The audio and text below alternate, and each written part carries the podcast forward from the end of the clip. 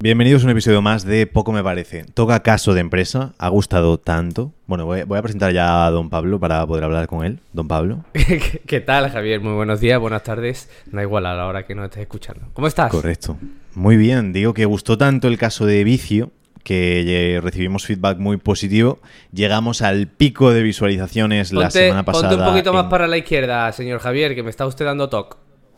Sí, Un para... poco más para la no, no. Ahí, perfecto. Ahí. Es que claro, es mi derecha. Eh, ah, bueno, tu derecha. Tu ¿Sabes? En derecha. plan, yo soy diestro, que lo- los zurdos son ilegales en este país.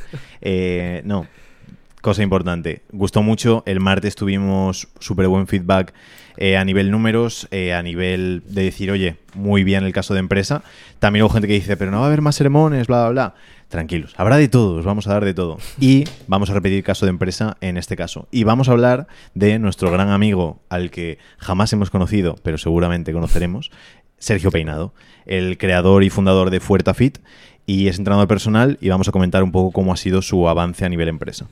Exactamente. Yo, de verdad, es un caso que tengo con gran admiración porque es un caso absolutamente irrotundo de éxito, pero sin ser realmente el empresario, porque tenemos muchos, muchos casos, por ejemplo, otro de, lo- de los casos que ya hablaremos de, eh, de Colvin, de Andrés Cester o de del de Holded, algu- algunas de, la- de las startups que han funcionado mucho y que, y que tienen mucho peso en España y están facturando bastante, tienen bastantes empleados y todos han hecho AD o marketing o tal, pero el caso de Sergio Peinado es de los entrenadores personales que yo diría, yo no sé si me equivoco, de los que más pastas están generando, que sin ser realmente nada que ver con el marketing o empresa, o, sea, él es titulado en INEF y por eso lo queríamos traer un poco aquí para demostrar que la pasión y las ganas muchas veces pueden más, la actitud, como siempre decimos, el tío. No lo sé, pues me pongo a ello. ¿Dó- dó- ¿Dónde busco? ¿Dónde? Venga, pago a este, pago a quien haga falta para, para enterarme de, de la cuestión. Así que vamos a hablar de. Nuestro amigo Yados imagino que ganará más pasta que Sergio Peinado, pero sí, Ser- Sergio Peinado probablemente sea el número uno a nivel España. Incluso diría que a nivel habla hispana, porque es muy, muy grande, curra muy bien. No sé si lo tiene optimizado para ganar todo el dinero del mundo, pero ojalá que sí, y ojalá gane muchísima pasta porque se lo curra y trabaja muy, muy bien. Hay que decir antes de nada que en ningún lado he podido encontrar cuánto factura. No lo dice. A mí me lo he preguntado, lo había buscado. ¿Tú lo sabes? No, pero lo habría buscado. Pero dónde, o sea, tú, claro, es que tú te me- es que claro, vosotros no lo sabéis, pero Javier se mueve en la deep web. O sea, él se, No, se- hombre, pero eh, tenemos una base de datos en la cual pagas y puedes consultar facturaciones de empresas. Siempre lo legal, sí, pero sí. Venga, pues, Sergio Peinado. pues, escúchame, vamos a hacer una cosa. Mientras que yo empiezo la introducción, búscalo tú. Vale, lo intento. Si no, sí, yo creo que sí que puedo, que me da tiempo. eh, Dale eres, caña. eres hombre de recursos y de la Deep Web. Bueno, lo dicho, vamos a hablar y empezamos a hablar del caso del gran y conocido Sergio Peinado con su empresa que es Fuertafit. Vamos a poner un poquito, si os parece, en antecedentes de quién es Sergio Peinado y por qué este tío pues, se ha hecho tan famoso y sobre todo sé que muchos entrenadores personales que nos escucháis habitualmente sabréis perfectamente quién es, pero hay otras muchas personas que no saben quién es Sergio Peinado. Este es un chico que se tituló en INEF, que es lo que se conoce como Ciencias del Deporte, y que todo el mundo aquí en España, pues, eh, o hace TAFAD a nivel más minoritario, o hace INEF más a grandes rasgos, a nivel de carrera. Bien, pues este chico, como decía, se graduó en INEF y su vida ha estado vinculada siempre, siempre, siempre, siempre, hasta día de hoy, al deporte. Fue una de las primeras personas que realmente optó por, por el hecho de la comunicación a través de otras vías, ¿no? Antes se estilaba mucho el hacer blogs y él pues optó por mm, vías como por ejemplo YouTube y, e Instagram, un poquito vías alternativas a la época, porque estamos hablando de hace unos 10 años aproximadamente. Entonces este chico, mientras que, que estudiaba, ¿de acuerdo? Esto es importante ya empezar a comentarlo, mientras estudiaba él lo que hizo fue, porque le llamaba mucho la curiosidad y como estaba estudiando y todo se nota que había mucha pasión de por medio, empezó a escribir en un blog, ¿de acuerdo? Que esto yo creo que es el principal hecho para ir comentando, el empezar a escribir en un blog, el empezar a vincular tu pasión, ¿de acuerdo? No solo académica, sino también a nivel de práctica. Él empezó, en primer lugar, a todo lo que estaba aprendiendo en la universidad, lo empezó a emplear en el blog. Tanto fue así que el dueño del blog, porque él escribía a nivel amateur, le contrató durante un tiempo para que publicara de forma asidua y que así le cubriera, ¿de acuerdo? Pues a todas las preguntas que iban surgiendo a lo largo de la semana que iban publicando en esta, en esta web. Em, esto es un hecho primero que si te parece Javier, vamos, vamos tocando, ¿de acuerdo? El, el- lo que te comento de cómo una persona que le gusta porque en- tenemos mucha cultura y, y a nivel social está muy estipulado de que hasta que no termines la carrera no te pongas a realmente a mojarte un poquito las manos o a ponerte las botas y meterte en el campo de barro para poder empezar a, a contribuir. El hecho del blog, por ejemplo. ¿Has escrito tú alguna vez en blog? Eh, sí, pero no a nivel serio, tanto como podría haber sido. Eh, sí que ayudé mucho más en foros también cuando era más Ah, joven, mira. de resolver dudas, ayudar en esas partes. Eso sí que lo toqué bastante más. Eh, blog sí que, bueno, miento, con, no sé, te voy a decir 13 años por decirte algo, pero sí que hice un blog en el que ponía recetas de cocina, Ostras. pero que a lo mejor a lo mejor puse 10 o 12 o algo así, y recuerdo que fue una caña la de visitas que se tenían. ¿eh? Ahora, visto a largo plazo, porque encontré el, el registro hace X tiempo que lo hacía en Blogspot, y me salió ahí y dije, ostra, por curiosidad, y miré el tráfico y digo, ojo, cuidado el tráfico, ¿eh? Pero claro, es compuesto en base a, a años y demás. Y ahí ya tocaba tema nichos, porque me acuerdo que hice, era un apartado que eran recetas para embarazadas, y eso era lo que más visitas tenía con diferencia. Entonces eso por una parte, pero sí, es decir, eh, mm, blog lo toqué, da mucho trabajo, ahora creo que es muy difícil en comparación con, con otros sistemas que tenemos para, para hacer, pero creo que Sergio ha sabido cómo adaptarse muy bien en base a, la historia, adaptarse muy bien a entender cómo iba evolucionando las personas, cómo iban buscando información y a raíz de eso adaptarse él para, para seguir funcionando. Exacto. Pues tanto fue así de que eh, terminó su carrera de INEF, se tituló y él le surgió una preocupación, porque a raíz de escribir en el blog, él ya fue viendo, que esto lo ha dicho en varias entrevistas que ha tenido y me parece súper interesante el poder aportarlo, y es la visión, ¿de acuerdo? Todo emprendedor, lo queramos o no, todos llevamos un visionario dentro, todos vemos en algún momento alguna cuestión, sobre todo si estamos tocando algo que nos gusta, por eso es importante que empecemos a hacer cosas, que probemos, que si tenemos 35 años y que no hemos dado con lo que nos gusta, que permitamos un poco el poder probar en, en algunas ocasiones. Entonces, fue lo que pasó con él pri- principalmente. Al gustarte tanto, estás más pendiente de una acción y por lo tanto se crea más un poder de visionado. Sucedió, por tanto, que él se dio cuenta de que el sector fitness no iba a estar tan encaminado a nivel escritura y sí muchísimo más a nivel vídeo. ¿Qué sucedió? Que terminó la carrera y él mencionó que el último año ya empezó a hacer vídeos en YouTube, cuando nadie hacía, hace 10 años, ¿de acuerdo? Por eso hubo tanta gente que fue un poco pionera y que hoy en día tiene tanta cabida en esto y que la verdad que tiene bastante mérito porque hoy en día el estar en YouTube es algo lógico, antes no lo era tanto. Eso igual como meterte en Real o en alguna red social o en Clubhouse que no tienen tanta atracción, pero que hay gente que lo ve a nivel visionado y él apostó por YouTube en esa primera en esa primera acción, ¿de acuerdo? Hecho segundo, visionado. Sí, eh, es decir, hizo brillante en esa parte y es lo que dices, que antes sí que era cuestión de que la gente era, uh, ¿cómo te vas a meter ahí? Ahora hasta los niños quieren ser youtubers, todo el mundo Total. como que ya asocia que es completamente común y ahora a lo mejor pues hacer TikToks bailando es lo que era hacer YouTube antiguamente, que hay mucha gente haciéndolos, pero aún así dices, "Puf, tío, ¿en serio estás haciendo TikToks bailando? Entonces sí que hay que salir un poco Joder, odio el concepto de zona de confort. Pero, por cierto, voy- a descartarlo de buscarlo porque me están pidiendo verificaciones. Estoy verificándolo y digo, paso. No, no, El- vale. El tema es eh, um, que creo que hay que salir un poco de esa zona de confort de decir, oye, pues me atrevo a hacer algo que a lo mejor ahora mismo o no está del todo bien visto, o genera cierta incomodidad, o a lo mejor no es tan popular, porque si luego eso funciona, si no funciona, pues nada, se acabó. Pero si funciona, tienes todo ese, ese boom extra de, de haber estado de los primeros haciendo esa cosa. Entonces, es lo mismo. Igual que lo anterior, también esa valentía, ese- esa forma de echarse para adelante es algo que también forma parte de la historia de Sergio Peinado y creo que merece mérito por eso. Bueno, pues si te ha parecido meritorio esto, me parece a mí meritorio la tercera parte aún más, ¿de acuerdo? Para Chan, que veáis chan. que para que veáis que mm, todo éxito, porque hoy está muy bien decir, va, Sergio Peinado o, o un chico que le triunfe, un chico que le vaya bien, una chica, pero detrás hay mucho camino. Entonces, por eso también hemos, hemos optado para hacer este tipo de, de publicaciones. Resulta que termina la carrera, empieza a trabajar en un gimnasio de entrenamiento personal, empieza tanto, mira, trabajar, deja de estudiar, publica vídeos en YouTube. Llega un momento en el que él coge bastante tracción, llegó como a los 90.000 o 100.000 eh, suscriptores en YouTube, que muy, muy, muy, muy, muy buena cifra para aquellos entonces. ¿Qué ocurre? Que empieza también a moverse un poco el tráfico de marca influencer. Hay marcas que empezaron a pagarle y él ya como que empezó a ver un poquito de, tra- de tracción, pero no la suficiente tracción como para poder dejar el trabajo.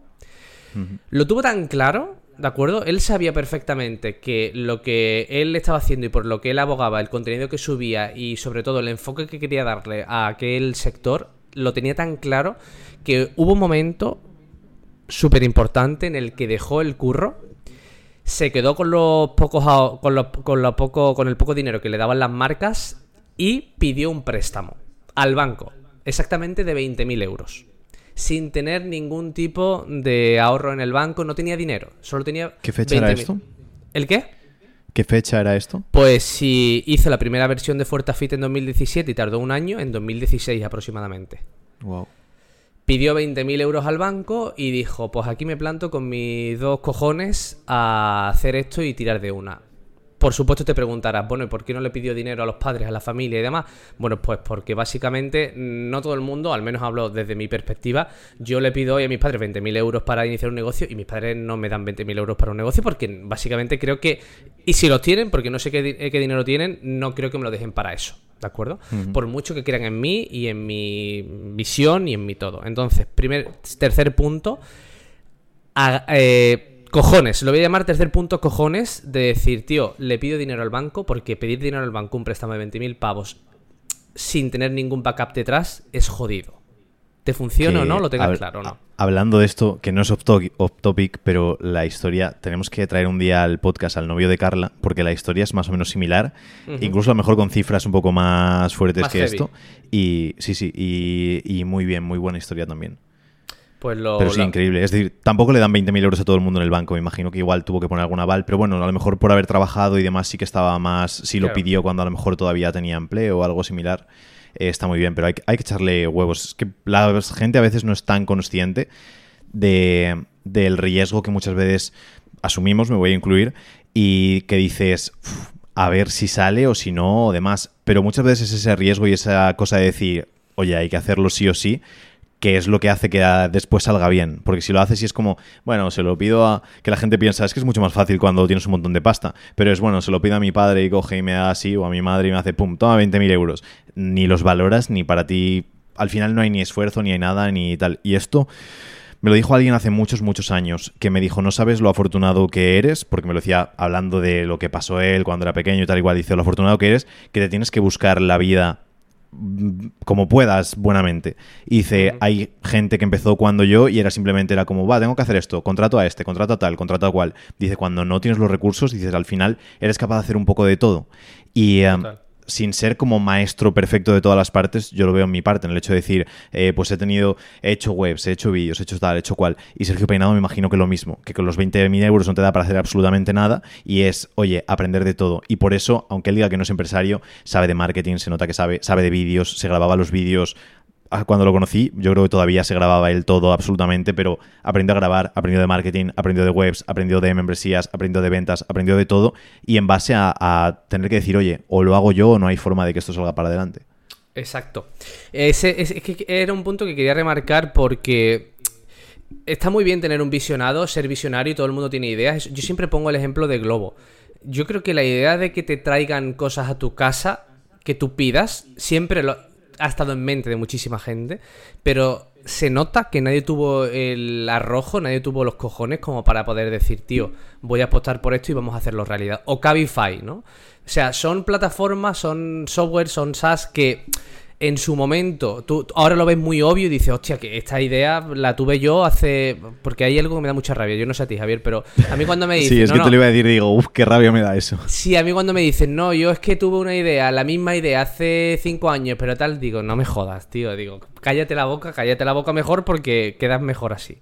Entonces, todo mi respeto para Sergio porque empezó, em, eh, o sea, pidió ese préstamo y, y él tenía esa claridad. Bueno, voy al cuarto paso, que es cuando se creó por primera vez lo que él tenía en mente, que era crear cursos para que la gente, pues básicamente aprendiera más acerca de entrenamiento, de nutrición, y de todo lo que tiene que ver con un estilo de vida saludable. Básicamente porque él durante su vida pues no había tenido muy buenos episodios a nivel de, de pues eso, de conciencia a nivel alimenticia, de estrés y muchas veces pues cogí sobrepeso, entonces no tenía ese episodio muy controlado y quería que todo el mundo pues fuera feliz a través del entrenamiento, de la nutrición, que realmente a través de un estilo de vida saludable se puede ser feliz y al, menos son, son elementos que contribuyen a ello. Por lo tanto, creó Fuertafit, que Fuertafit en su momento, en el 2017, cuando creó la primera, eh, el primer curso, no es para nada lo que es hoy, como toda empresa evoluciona, ¿de acuerdo? Pero quiero remarcar que creó Fuertafit siendo un curso, ¿de acuerdo? Pero, y esto es un elemento que tiene que tener todo emprendedor, y es no ser tan egocéntrico en todos los niveles, sino basar más toda la estructura de su negocio y todo lo que estamos haciendo en lo que el cliente nos dice, en cómo el cliente se siente. Porque hoy actualmente Fuertafit es un servicio de membresía, ¿de acuerdo? Y para cambiar todo este esquema de modelo de negocio tuvo que pasar algo. Y es que él se dio cuenta que haciendo los cursos, cuando la gente terminaba, necesitaban, querían seguir estando mano a mano con él y con el equipo que tuviera, el mínimo equipo que tuviera en ese momento, para poder seguir ejerciendo esa actividad y poder seguir nutriéndose del entrenamiento, de la nutrición y de ese acompañamiento. ¿De acuerdo? Entonces, ese cuarto punto, escucha activa, muy bien, chapo por Sergio. Sí, eh, muchas cosas aquí que has comentado, pero lo primero, mucha rabia en la gente que dice, yo tuve esa idea tal y cual. Eso, mucha rabia. Después, segunda parte de Sergio Peinado, que creo que va a ser muy útil para cualquiera que esté escuchando. La gente cuando empieza algo, normalmente piensa o su idea es genial, voy a crear lo que tiene Sergio Peinado o voy a hacer un Fuertafit 2, por ejemplo. Y aquí la gente lo que tiene que tener en cuenta es que Fuertafit no era como es ahora, que empezó siendo algo que si le preguntas a Sergio Peinado me juego lo que sea que dice una mierda. Es decir, cuando empezamos Fuertafit, eso es una mierda, un curso de mierda que era todo malísimo y es lo que decimos siempre y le damos la chapa a nuestros clientes, que nosotros empezamos cualquier cosa y era una mierda, todo, todo, todo, porque siempre va evolucionando y va siendo mejor, pero tiene que empezar siendo una mierda para que después puedas construirlo. ¿Cómo lo construyes? Hay gente que dice, "No, voy a hacer un Fuertafit perfecto desde el principio. Y entonces tardan muchísimo más, se gasta mucha más pasta. Y el problema es que creas algo según lo que tú consideras, pero eso no quiere decir que después tus clientes o el mercado consideren lo mismo que tú. Entonces, merece más la pena empezar con algo que sea una mierda. Y por una mierda no entendáis como decir, hago cualquier cosa y ya está. Es como algo que consideres que está bien, pero para lanzarlo rápido. Y en base al feedback de, que te den los clientes y que te dé la audiencia, construyes sobre cosas que ya sabes que están probados. Entonces, si alguien te paga 100 euros por hacer algo y después esa persona que te ha pagado 100 euros dice, oye, pues estaría bien hacerlo de esta manera, dices, oye, genial, me fío de lo que dice esta persona y no por lo que me dicen mis padres, mis amigos o lo que pienso yo en la cabeza cuando no he puesto la tarjeta de crédito o no he dejado ahí el billete de 100 euros para pagar por el servicio. Entonces, ahí lo ha hecho muy bien y la escucha activa y va muy ligado. Lo vemos dos habilidades que estamos viendo de Sergio Peinado en todo el tiempo es el hecho de ser capaz de escuchar, de analizar, de ver y cambiar en base a esas cosas. Y aunque cambies a modelos o a formas o estructuras o a medios en los cuales no estés tan acostumbrado, que sean un poco punteros, si ves que los datos y ves que la información se están dirigiendo hacia ahí, nos quitamos la parte de ego, de decir, uff, es que he hecho toda la vida un blog, entonces debería seguir haciendo esto. Toda la vida he escrito en el periódico, tendré que seguir escribiendo en el periódico. Si ves que todo está pivotando a vídeo, toca pasar a vídeo. Si ves que todo está pivotando a membresía, por ejemplo, porque es lo que piden, pues pasamos a membresía. Entonces son cosas que sí que hay que tener en mente para, poder hacerlo. Mira, de hecho, no quiero que se escape porque mm, ya sabes que nos gusta también el hecho de ir formando a la gente para que vayan conociendo nuevos términos. Eso que has comentado, que en nosotros en la agencia tenemos un lema que es mejor hecho que perfecto. Y para mí alude sobre todo al término que quiero también que si quieres explicar un poco, que lo hizo Sergio Peinado sin saberlo, que es crear un product market fit. Es decir, crear un producto en primero sin tener que estar perfecto, ¿de acuerdo? Es lo que se conoce también un poco como el MVP, es decir, crear un producto sin tener todas las especificaciones concretas, pero sobre todo preguntarle mucho a la audiencia, preguntarle mucho a tu cliente potencial cómo se siente, qué le gusta y mejorarlo, recuerdo, conforme a ese tipo de proceso. Y Sergio, precisamente, en ese momento no sabía lo que estaba haciendo, pero fíjate tú por dónde, que tuvo un muy buen acierto. Sí, y que no es que ahora le ponemos terminologías súper modernas y tal igual, pero es lo que hacía todo el mundo, que ibas hace 80 años a un bar o a un restaurante, te comías algo y luego te decía el camarero, ¿qué tal? ¿Estaba bueno? Y dices, ah, pues sí, súper bueno, genial, un poco salado, pero el resto súper rico, vale, genial. Oye, me han dicho que está un poco salado, la próxima vez un poco menos de sal. Ahora, ¿qué tal? De repente todo el mundo, guau, de sal perfecto, fantástico, hemos avanzado en esto. Y te van dando feedback y lo vamos haciendo. Ahora, entre que nos hemos vuelto muy sensiblones y muy ofendiditos que alguien nos da una crítica y decimos, Uy, no sé qué, ¿por qué se mete conmigo tal y cual? O cosas por el estilo, teníamos el lema del cliente siempre tiene la razón. Y siempre tienes la razón, 100%, tenemos que hacer uso de todo el feedback y luego obviamente hay cosas que no se pueden hacer. A lo mejor el cliente dice, joder, pues me has puesto 100 gramos de ternera por 10 euros y a mí me gustaría que fuesen 100 kilos. Ya, a mí también me gustaría poder servirte 100 kilos por 10 euros, pero no ocurre. Entonces tenemos que entender hasta dónde podemos aprovechar el feedback, pero sí que tener esa parte, esa visión de decir, creo algo, creo ese MVP, ese producto mínimo viable, lo saco al mercado y en base al feedback real es sobre el que construyo y no en base a e ideas o sugerencias o cualquier cosa. Que esto pasa muchísimo a clientes. Es decir, es que esta persona eh, hice llamada de venta con esta persona y me dijo que si el producto fuese así, que sí que entraría. Y digo, ¿te lo están pidiendo las personas que ya te están pagando? No. Entonces, ¿para qué vas a hacer caso a alguien que no te lo está, que no te está pagando? A lo mejor lo cambias, que esto pasa muchas veces, que lo cambian, oye, ya lo he cambiado, ya es como tú querías, ahora entras. Eh, no, ahora me faltaría que fuese no sé qué. Es como, eh, ni caso. Hacemos caso a las personas que sí que nos están pagando, excepto si no tuviésemos ninguna, que entonces sí que habría que escuchar un poco a lo mejor lo que nos están diciendo. Pero sacar el producto al mercado y luego construir en base a ese feedback, siempre pensando en la rentabilidad del proyecto, siempre pensando en también en hasta qué punto estamos dispuestos a, a poder dar o hasta qué punto a nivel logístico tiene sentido, pero después haciendo uso de la información que te da el mercado para aplicar sobre tu producto. Pues sí, y nos vamos al penúltimo punto que para mí es importante y es el tema del precio. Y sobre todo también un poco que veáis en qué ha terminado Fuertafit y qué es lo que están haciendo ahora. El tema del precio que a todo emprendedor cuando toma las primeras fases iniciales que le da un poquito de dolor de cabeza empezó siendo, si no me equivoco, y lo dice en una entrevista, de 49 euros, ¿de acuerdo? Lo que sería eh, por aquel momento el curso, todo el curso completo con todos los entrenamientos y demás. Y a él pedía consejo y pedía mentores y estaba pagando mentores y demás y todo el mundo le decía lo mismo, ¿no? Que, que, era muy barato eso para todo lo que estaba ofreciendo. Pero que él no se sentía como en la autoridad como para poder aumentar el precio y sobre todo que él quería facilitar la entrada a todo el mundo y se sentía mal si subía el precio y, que había gente que no lo podía pagar, pero que luego se dio cuenta cuando empezó ya más a nivel empresarial y que tenía gente a su cargo, que había que mirar primero por, que esto te sonará mucho Javier, como primer elemento principal en una empresa, mirar por la rentabilidad y para eso sabía que había que subir precios, que había que esquematizar, que hacer eh, eh, pues otro tipo de estructura para, para, la empresa y no mirar tanto con, con este tipo de cosas tan emocionales que tenía antes al principio. ¿no? Así que como punto número 5 a nivel de, precio. Sí, es que el precio es eh, un lastre enorme que tenemos todos los emprendedores porque mm, rara vez he conocido a alguien que cobre tanto como podría cobrar. Y ahí es en el único punto en el que Sergio Peinado, desde mi punto de vista, hay que entender la estrategia y que es otra diferente a la que haría yo, pero desde mi punto de vista sí que tiene un precio excesivamente bajo, actualmente incluso, para lo que ofrece. No estoy dentro de la membresía, entonces no sé exactamente lo que es, pero sé que para tener diferentes entrenadores, diferentes planes, etcétera, etcétera, a pesar de no ser personalizado, sí que ocurre. O que a lo mejor con una personalización podría estar cobrando bastante más y siendo más rentable desde mi punto de vista. De todas formas, me imagino que factura muchísimo más que nosotros. He pedido, no sé si va a dar tiempo en el podcast, pero he pedido que me la buscasen. Entonces, em, es en, la, en el apartado en el que yo considero que lo cambiaría. Porque ahora tiene un precio que es el que está ahora mismo actualmente en la web. Son 12.50 creo el plan mensual si lo pagas anualmente y 25 euros si lo pagas mensualmente. Entonces se quedan 150 al año o 300 al año y tenemos clientes que están cobrando pues 300 al mes a, algunos clientes y otros que pueden estar cobrando entre 80, 150, cosas por ese estilo.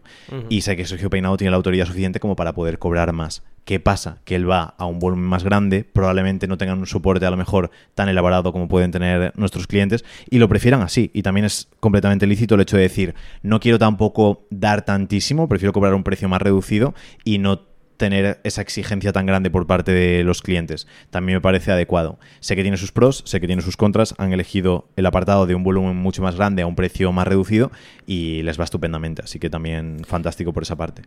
Exacto. Pues Fuertafit empezó bajo un préstamo de 20.000 euros con, como él dice, yo hacía de todo, hacía vídeo, hacía edición, hacía presupuesto, hacía absolutamente de todo. Y Fuertafit a día de hoy, esto no está totalmente actualizado, no es 2022 hoy, puro y duro, pero sí que vamos a darle un un margen de unos 8 o 9 meses, ¿de acuerdo? Porque no hay tanta, tanta, tanta información reciente de, de Fuertafit y tampoco quiero excederme, pero se sabe que están en torno a 25, 30 trabajadores, ¿de acuerdo? Que es, me parece una burrada. Entonces, 25, 30 trabajadores, no sé si me quiero mojar un poco en cuanto a facturación, no lo sé, pero me imagino que, que el paro, 3 millones de euros anuales puedan estar perfectamente. Es que ni idea, es que No lo pueden ser sé. tantas cosas. Es que puede. Ya digo, puede no ganar dinero como puede estar ganando millones. Y antes estaba pensando cuando lo dijiste, digo, es que no sé si ganará más dinero Juan Faro, por ejemplo, con mucha menos audiencia, considero que mucho menos equipo, etcétera, etcétera, o Sergio Peinado. Por, pero bueno, realmente simplemente por la imagen que pueden transmitir. Exacto, Entonces, eso es importante. por eso. Entonces es, es interesante en ese punto.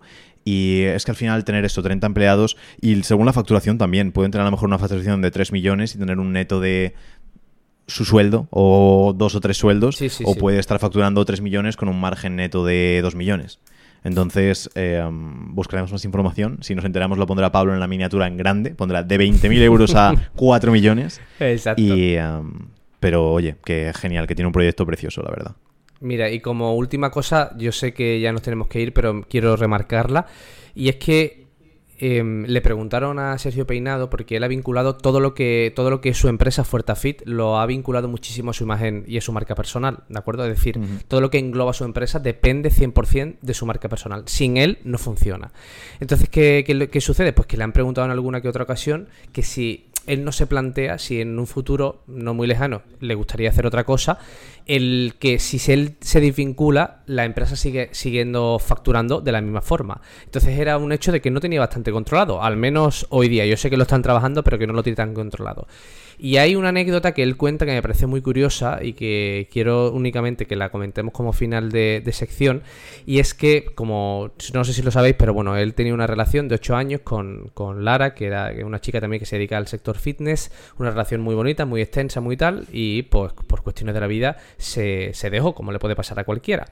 ¿Qué sucede? Pues que él cuenta que depende tanto la empresa de él que tuvo que ir al día siguiente de grabación para hacer cursos y para hacer sus cosas y demás, y se llevó a su videógrafo de confianza, al que más confianza tenía, básicamente porque sabía que le podía dar la bajona en ese, en ese momento. Y él cuenta de que se tiraba a lo mejor 5 minutos grabando y 5 minutos llorando porque de lo mal, de lo jodido que estaba de la situación, porque me imagino que si tenían bastante compromiso los dos y se tuvieron que separar por mutuo acuerdo, pues es bastante jodido. Entonces, vamos a darlo como último factor, el hecho de no sé si positivo o negativo para ti, pero el hecho de que dependa tanto tu negocio de tu imagen. Yo en base a todo lo que he estudiado, a mi experiencia personal y a lo que he visto de otros, me parece que es el mejor enfoque para empezar, el hecho de la marca personal. Creo que si hubiese empezado con la marca Fuertafit probablemente no habría llegado a donde está ahora, ni de lejos. ¿Por qué? Porque mucha gente se interesó mucho por la parte personal. Eh, recuerdo cuando lo dejo con Lara que todo el mundo escribiendo, preguntando por qué ya no subís fotos, qué ha pasado, tal y cual. Y luego, no sé si llegaron a hacer algún comunicado o alguna cosa. sí, él subió un vídeo en YouTube que tiene 600.000 reproducciones. Vale, pues esa parte que dices, yo lo sigo por entrenamiento personal y ese vídeo tiene 600.000 reproducciones. Y así te das cuenta de que no todo el mundo te sigue solo por la parte de fitness. Hay gente que está muy interesada de la parte eh, personal. Entonces, ese es un, un extra que no te aporta una marca y que eso tienes que trabajarlo, tienes que personalizar una marca, tienes que darle un montón de cosas que cuestan muchísimo dinero, muchísimo esfuerzo, muchísimo equipo para que funcione peor de lo que funciona aún así eh, una, una marca personal. Y esto creo que lo hemos comentado en el podcast alguna vez, como incluso grandes marcas a nivel Tesla, etcétera, etcétera, sigue teniendo mucho más poder la marca personal de la persona o incluso añaden una figura, como puede ser la de Steve Jobs, por ejemplo, no, pero luego Tim Cook sí que le añaden esa figura de decir, oye, que tenga cierto valor también como persona, porque es mucho más fácil que funcione bien por esa parte. ¿Qué pasa? Que luego te limitas en el hecho de hasta qué punto puedo eso desarrollarlo más. Ahí ya lo hicieron bien porque es el método Fuertafit, porque ya utiliza la parte de Fuertafit, no es el método de Sergio Peinado, que ahí sí que sería un patinaje bueno. Más jodido, y después lo bueno es que no es el único coach o el único entrenador que hay dentro, que podrías decir, oye, pues que todos los vídeos los haga Sergio Peinado y siempre es todo Sergio Peinado. Ya sé que por cada plan que tienen, que tienen un montón de planes, hay diferentes entrenadores.